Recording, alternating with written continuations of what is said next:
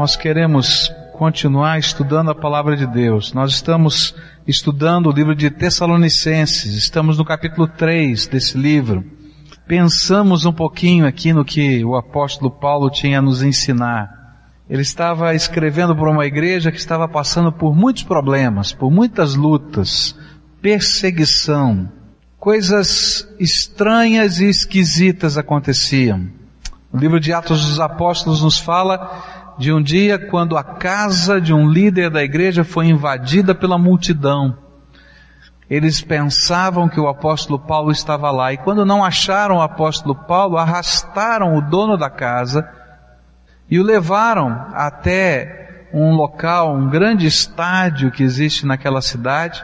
Ele foi perseguido, julgado. No meio do caminho, você pode imaginar, ele foi agredido, ele foi chutado. E as pessoas diziam, por que tudo isso? No meio de tantas perseguições que com certeza devem ter afetado a vida daqueles servos de Deus da cidade de Tessalônica, né? Ele foi arrastado ali pela cidade. No meio de tantas pressões, Paulo estava preocupado com aquele povo e mandou Timóteo trazer informações, ele está trazendo as informações, e agora no capítulo 3 ele dá uma mensagem para aquela igreja, falando de recursos que nós temos para que permaneçamos em pé em meio às tribulações.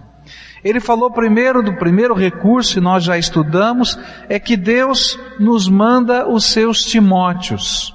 Paulo não podia estar com eles, e às vezes aquelas pessoas que nós mais ansiamos que estejam conosco para nos dar suporte na hora da aflição e da dor, não podem estar conosco, não estão conosco.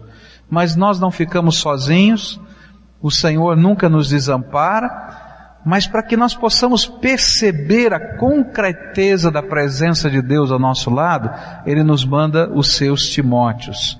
Timóteos são os irmãos, são os servos de Deus, são os cooperadores de Deus, gente que o Senhor envia pelo poder dele para que estejam ao nosso lado.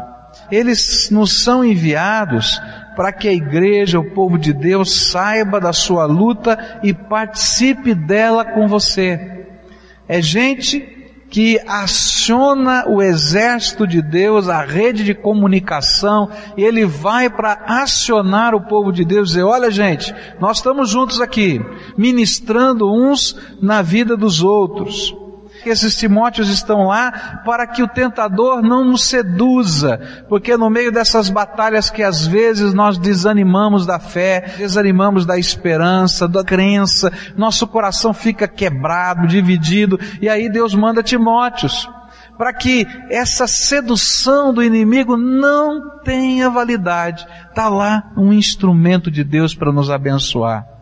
Depois aprendemos que esses Timóteos são instrumentos de Deus de fortalecimento, de ânimo, não é? E para que nós não fiquemos abalados no meio das nossas tribulações.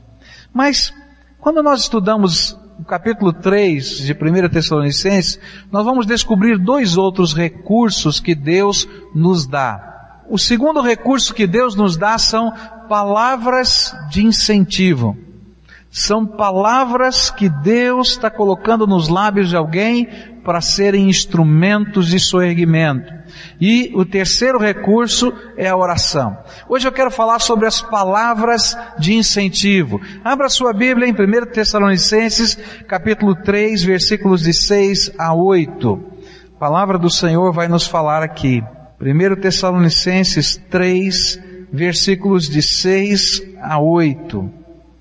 A palavra do Senhor nos diz, agora porém, Timóteo, acaba de chegar da parte de vocês, dando-nos boas notícias a respeito da fé e do amor que vocês têm. Ele nos falou que vocês sempre guardam boas recordações de nós, desejando ver-nos, assim como nós queremos vê-los. Por isso, irmãos, em toda nossa necessidade e tribulação, ficamos animados quando soubemos da sua fé, pois agora vivemos, visto que vocês estão firmes no Senhor. A Bíblia nos diz que Timóteo retornou e trouxe notícias da firmeza da fé e do amor a Deus que aqueles irmãos tinham no coração. E esse amor a Deus se manifestava também em amor aos irmãos e em amor ao velho apóstolo que não podia estar lá. Por isso então o coração daquele velho apóstolo se encheu de alegria e ele começa então a usar uma expressão muito forte. Ele diz: agora que eu recebi notícias de vocês, eu posso dizer que eu estou vivendo. Porque antes meu coração estava tão apertado, tão apertado, que eu não posso dizer que eu estava vivendo. Eu estava em ansiedade. Como se ele estivesse morrendo pelos cuidados do seu coração para com os seus filhos na fé. É assim que ele estava mostrando para a gente. Mas o que é maravilhoso é que ele não se dá por satisfeito com a notícia e com os recados recebidos. E ele mesmo deseja dar uma palavra de incentivo aos seus filhos espirituais. Quantas vezes uma palavra de incentivo a você fez diferença na sua vida? Quantas vezes um toquezinho de carinho, uma expressão de motivação fez a diferença num momento crucial da sua vida? Eu não sei como é que você já enfrentou lutas e dificuldades, mas não sei como é que uma palavra dada por alguém na hora certa chegou a ser na sua vida um levantar do coração abatido. Você consegue lembrar de alguma coisa assim na sua vida? Um momento na tua vida que você estava lá embaixo, no fundo do poço, e de repente uma palavrinha, de repente, uma expressão que foi como que um bálsamo, né? Foi aquele toque de Deus dizendo, olha, levanta, pode levantar. Tem coisas importantes, tem coisas preciosas. Paulo começa então a agir dessa maneira com essa igreja. Por isso, um dos recursos que Deus coloca à nossa disposição para estarmos em pé em meio às tribulações são as palavras de incentivo que os nossos queridos, que os nossos irmãos, que as pessoas que nos são significativas lançam sobre nós. Elas são pérolas da graça de Deus sobre a nossa vida. São manifestações perceptíveis do amor de Deus por nós. E eu queria olhar aqui como é que essas palavras de incentivo foram usadas pelo apóstolo Paulo. Sabe por quê? Porque em alguns momentos eu preciso dessas palavras. Eu preciso ouvi-las. Eu preciso que as minhas baterias sejam recarregadas em dados momentos. Mas em outros momentos, eu posso ser a pessoa que vai abençoar a vida de outros. E eu queria dizer para você como é que Paulo fez isso? E a gente vai aprender com esse velho professor. Como é que a gente pode fazer isso na vida das pessoas? E queria também mostrar isso para você, para você reconhecer na sua vida como Deus tem usado pessoas para lhe abençoar assim. A primeira coisa que Paulo fez foi lembrar. E Paulo utilizou algumas coisas muito simples. Ele lembrou coisas boas. Palavras de incentivo muitas vezes começam com boas recordações. Sabe por quê? Porque as boas recordações que nós trazemos dentro da nossa alma, elas nos motivam, elas nos consolam elas são como uma bússola que nos ajuda a reorientarmos as nossas vidas diante das batalhas. Por isso, esse foi o recurso utilizado pelo Senhor Jesus para reorientar a igreja de Éfeso quando perdeu o seu primeiro amor. Olha só o que a Bíblia diz em Apocalipse 2, versículos 4 e 5. Contra você, porém, tenho isto. Você abandonou o seu primeiro amor. Agora verso 5. Lembre-se de onde caiu. Arrependa-se e pratique as obras que praticava no princípio. Se não se arrepender, virei a você e tirarei o seu candelabro do lugar dele. Jesus estava dizendo para aquela igreja na cidade de Éfeso, olha, vocês são uma igreja boa, maravilhosa, mas vocês estão perdendo um toque muito especial. Aquele amor, aquele amor que vocês tinham por mim, aquele amor que vocês tinham pelo reino de Deus. Vocês estão praticando as coisas certinhas, mas está faltando alguma coisa. E ele disse assim, olha, você pode lembrar como é que era antes? Você pode lembrar como é que funcionava o teu coração antes?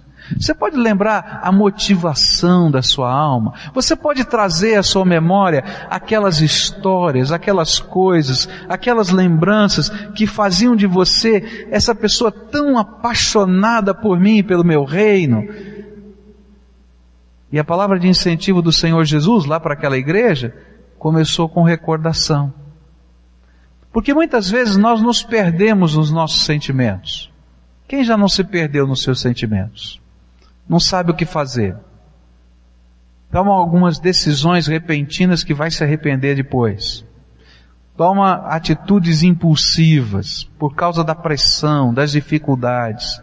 E aí então o Senhor manda pessoas que nos ajudam a lembrar. Lembrar as nossas histórias. Lembrar os valores.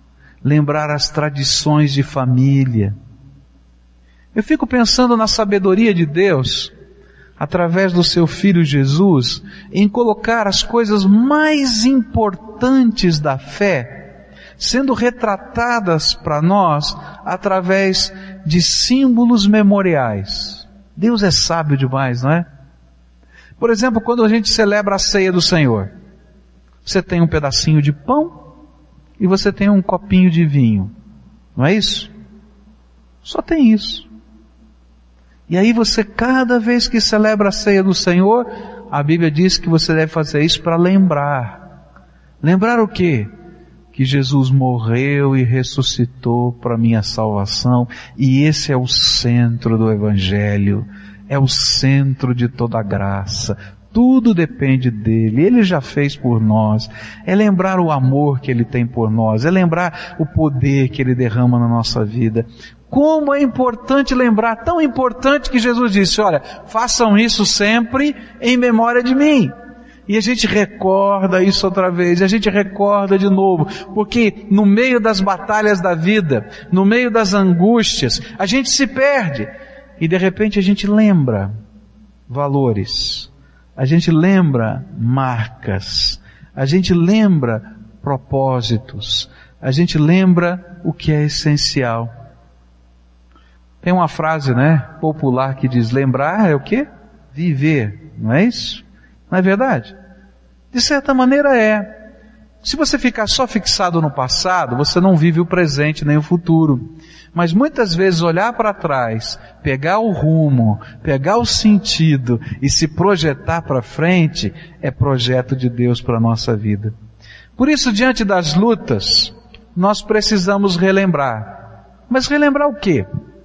relembrar os milagres de Deus na nossa vida. Você tem marcas de Jesus na tua vida? Tem milagre de Deus na tua vida? Então lembra deles e glorifica o nome de Jesus. Quando nós rememoramos os milagres de Deus, nós retiramos de dentro da nossa alma esperança e fé para os enfrentamentos de hoje. Estava Davi olhando o gigante filisteu, Golias, e todo o povo de Israel parado, e todo o povo de Israel amedrontado. E ele diz, não, eu vou lutar com esse gigante.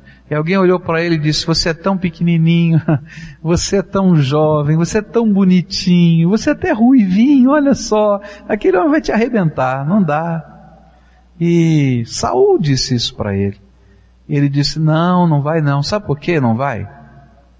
Porque lá, quando eu estava cuidando das minhas ovelhas, um dia apareceu um leão, outro dia apareceu um urso. E eu fiquei tão indignado que ele estava querendo comer as ovelhas do meu rebanho que eu fui lutar contra eles. E venci um leão e venci um urso. Se eu, para defender as minhas ovelhas, pude vencer um leão e um urso, quanto mais para fazer a obra de Deus e defender a honra do nome do Senhor, dos exércitos do Senhor, Ele não me dará a vitória sobre esse filisteu. Gente, quando a gente lembra os milagres de Deus, nasce uma nova esperança dentro de nós. Nasce uma nova certeza dentro de nós. que mais que a gente deve lembrar? As vitórias que nós já tivemos. Porque na hora da batalha, da luta, da angústia, a gente só está pensando em derrota. A gente fica olhando dizendo assim, e agora? Perdi. E agora? Nem aconteceu ainda, né? E agora? Perdi. E agora? O que vai acontecer? Ah, e agora? Como é que vai ser? Como é que a gente vai enfrentar? Acabou isso, não vai dar aquilo, agora não tem solução para aquilo outro. É sempre assim, não é? E a cabeça da gente fica assim, a gente não dorme de noite, não é? E a gente encosta a cabeça no travesseiro e fica pensando, pensando, pensando, pensando, pensando. Já aconteceu com você? Algumas vezes comigo. Nessa hora, gente, lembra das vitórias que Deus já te deu. Deus não muda. Deus não muda. Ele não nos deixa sozinhos. Mesmo aquilo que nos pareça derrota, eu quero dizer para você, quando Jesus está do nosso lado, tem propósitos de vitória.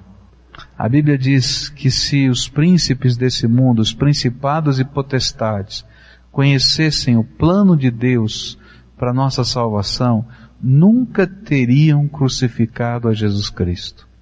Eu acho que não houve dia de maior sentimento de derrota para o povo de Deus quando Jesus foi levantado naquela cruz. Você pode imaginar o coração dos apóstolos? Havia uma esperança tão grande que isso não acontecesse. Jesus é poderoso, Ele faz milagres, alguma intervenção divina vai acontecer, algum anjo do céu vai aparecer, alguma coisa vai acontecer. Ele já ressuscitou mortos, Ele já fez tanta coisa. Mas aquilo que parecia a maior de todas as derrotas se tornou a maior de todas as vitórias, não somente dele, mas de todos nós. Por isso, lembra, traz aí ao seu coração as vitórias que Deus já te deu. Por onde você já passou, pelos vales escuros, e você está aqui hoje. Lembra das intervenções do Espírito na tua vida. Lembra dos bons exemplos que você guardou na memória. Talvez não seja uma experiência tua, mas de alguém muito especial e significativo. Eu sempre que estou desanimado com algum projeto, eu lembro da história do meu bisavô que ele chegou aqui nesse país, não tinha dinheiro, não sabia o que fazer e descobriu que podia vender abacaxi na porta de uma fábrica, depois construiu uma quitanda, depois construiu uma loja que chamavam de secos e molhados, depois uma importadora, enfim, tocou a vida dele, deixou uma casa para cada filho, ele tinha sete filhos. Deus já colocou alguma coisa na tua mão para fazer. Essas lembranças são sempre motivação. Nós precisamos lembrar o que nós já experimentamos. Dos valores de Deus na nossa vida. Quando Satanás vem cochichar dizendo, para com isso, não adianta servir a Deus, ora, desiste disso, desiste daquilo. É hora de dizer assim, não, peraí, eu já experimentei isso, eu já experimentei aquilo, isso funciona. Sai para lá, Satanás. Não quero saber disso. Eu sei que funciona porque eu tenho no meu coração as marcas da graça de Deus. Por isso, lembrar ajudar as pessoas a lembrarem as coisas da graça de Deus, as coisas que estão acontecendo, sempre vai ser instrumento de Deus de consolação, de força e de reorientação. Nós ficamos em pé. Nós ficamos em pé porque trazemos em nós as marcas de Jesus e podemos recordar delas. A segunda coisa que Paulo fez nessas palavras de incentivo foi falar das qualidades dos Tessalonicenses. É tremendo isso, porque geralmente quando a gente está enfrentando uma grande tribulação e uma luta, a gente pensa assim, acabou. Não é assim? Não dá. Não aguento. Não sei. Não posso. Não consigo. Não tenho forças. Não tenho competência não tenho capacidade. Não é assim que acontece? A gente fica tão abatido, tão desanimado, que a gente não consegue ver nada de bom na gente. E aí então o apóstolo Paulo vai fazer esse povo lembrar suas qualidades. E as palavras de incentivo ajudam as pessoas diante da luta a se perceberem a si mesmas. Não é jogar conversa fora, nem é adular, é ajudar as pessoas a se perceberem. É muito normal que nós nos sintamos fracos, impotentes, muito aquém das demandas da hora da angústia. Por isso, quando nós falamos das virtudes daquela pessoa, a ajudamos a enxergar a realidade de uma maneira diferente. Os tessalonicenses, eles se viam como neófitos, novinhos na fé. Diz assim, puxa vida, nós somos uma igreja pequenininha, nós recebemos o apóstolo três semanas, Timóteo voltou aqui, deve ter passado alguns meses, nós somos crentes tão novinhos. Como é que a gente vai enfrentar essa batalha? A gente não tem doutrina, a gente não teve um discipulador, não teve gente que fizesse isso, que fizesse aquilo. Sabe o que é que Paulo vai falar? Paulo vai dizer assim, olha, vocês não são neófitos, ainda que tenham tão pouco tempo de conversão, vocês são heróis da fé. Verdadeiramente comprometidos com Jesus. Porque no meio de todas as tribulações, o amor que vocês têm por Jesus ficou em primeiro lugar. Às vezes você já se sentiu assim, ah, sou tão fraquinho, não posso. Olha gente, se o amor que você tem por Jesus ficar em primeiro lugar, você vai ser um herói da fé. Eles se viam como carentes, necessitados. Mas Paulo os via vivenciando um amor tremendamente supridor que não somente suportava um ao outro naquela pequena igreja, como abençoava Paulo e a todas as igrejas daquela região. Olha, vocês são carentes. Não tem isso, não tem aquilo, não tem aquilo outro. Mas vocês têm algo tão tremendo, vocês se amam mutuamente, vocês amam a Jesus, vocês amam os irmãos, vocês amam o apóstolo que passou aqui, vocês amam. E olha, esse modelo de vida fraternal tem impactado as igrejas por onde eu passo. Porque vocês são especiais. Eles se olhavam dentro das pressões que viviam aquela igreja como oscilantes, às vezes fortes, às vezes abatidos.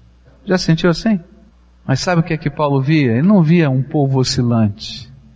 Ele via um povo que estava vivendo fidelidade a Jesus.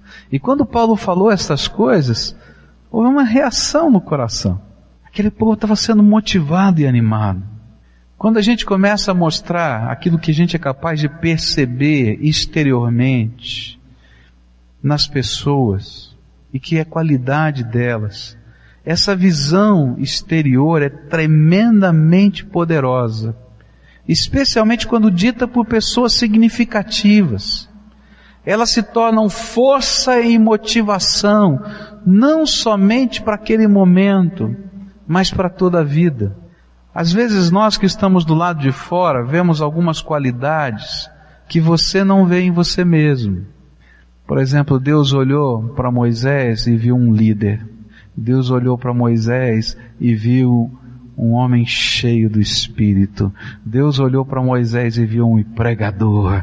Deus olhou para Moisés e viu tanta coisa, mas se você ler o capítulo 3 e 4 do livro de Êxodo, Moisés não via nada daquilo nele. E Deus usa palavras de incentivo para que a gente possa conhecer o que Deus já viu em nós e que nós ainda não percebemos. Por isso, quando essas palavras chegam, toma posse delas, são bênção de Deus para a tua vida. E quando você puder, querido, papai, presta atenção nisso. Estas palavras são preciosas na vida dos seus filhos. Abençoe os seus filhos com palavras de incentivo. Quero falar para os maridos, maridos, abençoem as suas esposas esposas com palavras dessa, de incentivo, de elogio. Esposas, os seus maridos precisam ouvir. As pessoas significativas na nossa vida, quando lançam palavras destas de incentivo, são bênçãos de Deus sobre nós. É coisa tão séria, mas tão séria, mas tão séria, que no Velho Testamento a bênção do pai para o filho era algo ansiado por toda a vida. Você vai ler lá no Gênesis a ansiedade dos filhos de Isaac pela bênção do seu pai. Deus usa essas palavras para abençoar. Você consegue olhar para a tua vida e lembrar de uma bênção dessa, de uma palavra dessa, que motivou você, que animou você, que consolou você, que colocou você para frente? Então diga palavras assim. Não seja econômico nas palavras de incentivo. Elas são instrumento de Deus que promove vida e por isso é que Paulo vai dizer, quando Timóteo chega, não é? Trazendo as palavras de incentivo, ele vai dizer, agora eu vivo. Eu queria que a gente fizesse duas orações diferentes. A primeira, de gratidão a Deus, pelas palavras abençoadoras que já foram lançadas sobre a nossa vida. E se for possível, se você consegue lembrar, eu espero que você consiga. Eu espero que você consiga. Você possa dizer essas palavras para Jesus que você ouviu, mesmo que você não acredite muito nelas não. E se é alguma coisa boa que você gostaria de ser, quando você disser isso para Jesus, agradecendo, diz assim, então me faz desse jeito, de verdade, inteiramente. Essa vai ser a nossa primeira oração. Nossa segunda oração é uma oração que a gente vai fazer pedindo que Deus nos transforme em pessoas abençoadoras. Queridos, as nossas palavras, elas tanto podem trazer vida, como podem trazer morte. Você já foi ferido por uma palavra amarga? Duvido que exista alguém nessa terra que não tenha sido ferido alguma vez por uma palavra dura ou amarga mas você já foi também abençoado. E a Bíblia diz lá no livro de Tiago que a nossa boca não pode ser uma fonte que ora jorra água doce, ora jorra água amarga.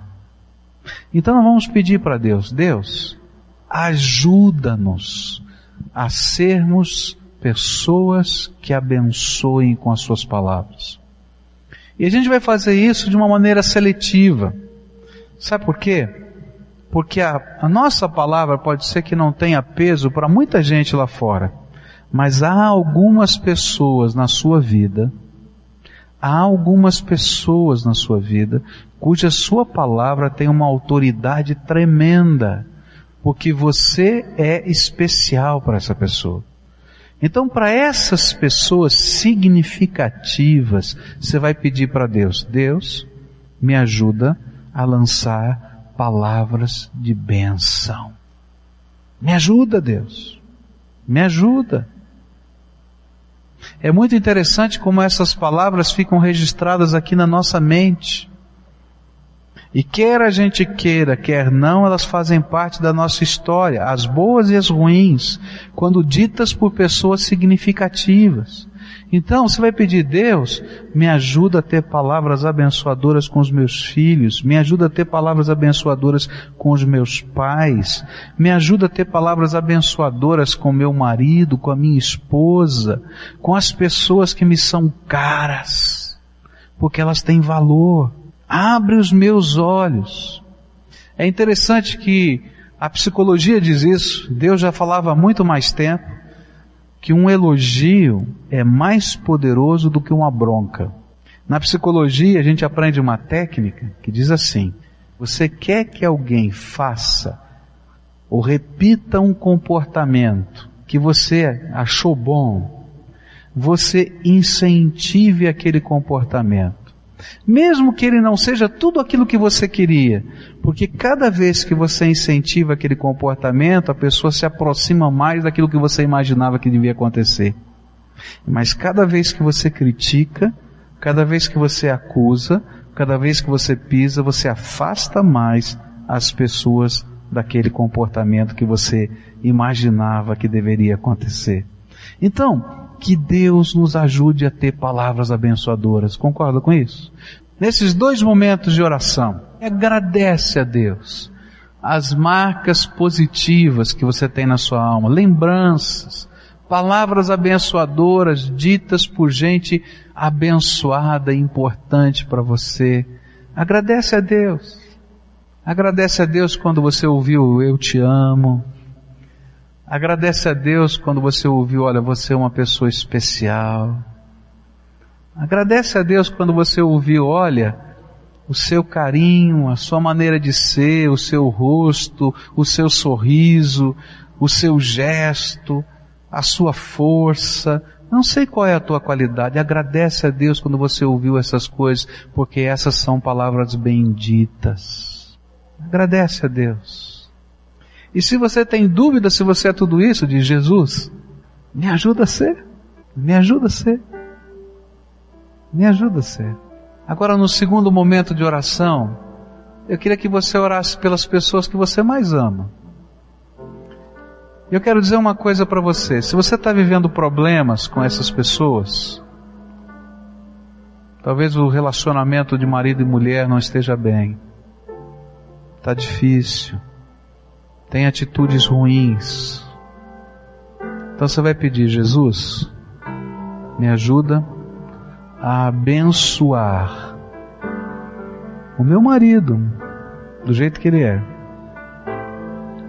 E que as minhas palavras sejam uma bênção tão grande, tão grande, que o coração dele seja semeado tão profundamente pelo meu amor que o Senhor possa fazer o que é necessário. Se for a esposa, ore desse jeito por ela. Se for um filho, é muito esquisito o que acontece na cabeça de um filho com relação às nossas palavras. Às vezes eles registram coisas que nós nunca imaginamos que eles iriam registrar. Por isso você vai pedir, Jesus, me ajuda a abençoar o meu filho, a minha filha com as minhas palavras. Palavras de incentivo, de bênção. Palavras de graça. Se eles estiverem perdidos no meio dos rumos da vida, que eles possam lembrar e que eu possa abençoá-los com as lembranças mas também com as minhas palavras de carinho e afeto. E se tem alguma coisa misturada nos entendimentos, que a semeadura de amor e graça seja tão grande e possa quebrar qualquer coisa que eles estejam imaginando, pensando, trazendo para dentro de si. Foi isso que Jesus ensinou, que o nosso amor pode transformar e que com o nosso amor a gente pode fazer com que brote na cabeça uma consciência nova. Jesus, nós estamos orando aqui e confessamos que estas coisas que estamos orando, elas são tão maiores do que nós. Porque na verdade, essa é a tua natureza e não a nossa. A nossa natureza é crítica, Deus. A nossa natureza é de enxergar os defeitos. A nossa natureza é tão amarga às vezes. A tua natureza não. A tua natureza é cheia de amor e graça. A tua natureza vê beleza onde a gente vê desgraça. A tua natureza vê potencialidade onde a gente vê defeito. Por isso eu quero te pedir, Senhor Jesus, muda os nossos olhos, para que as nossas palavras possam mudar. E que nós sejamos aquele povo que incentiva, aquele povo que rememora as coisas tremendas do Senhor e deixa marcas tremendas do teu amor. Que nós sejamos, Senhor, aquele povo que semeia amor com as suas palavras. Semeia bênção não porque as nossas palavras têm um poder em si mesmas, ou sai algum raio poderoso da nossa boca, não. Mas porque o Senhor nos deu autoridade para abençoar com as nossas palavras de afeto e de vida. Por isso, Senhor, eu quero clamar. Abençoa o teu povo que aqui está. Abençoa as famílias. Abençoa a tua igreja Abençoa, Senhor, e que nós sejamos aquele povo que por onde passa, deixa a marca da tua bênção. É aquilo que oramos no nome de Jesus. Amém e amém.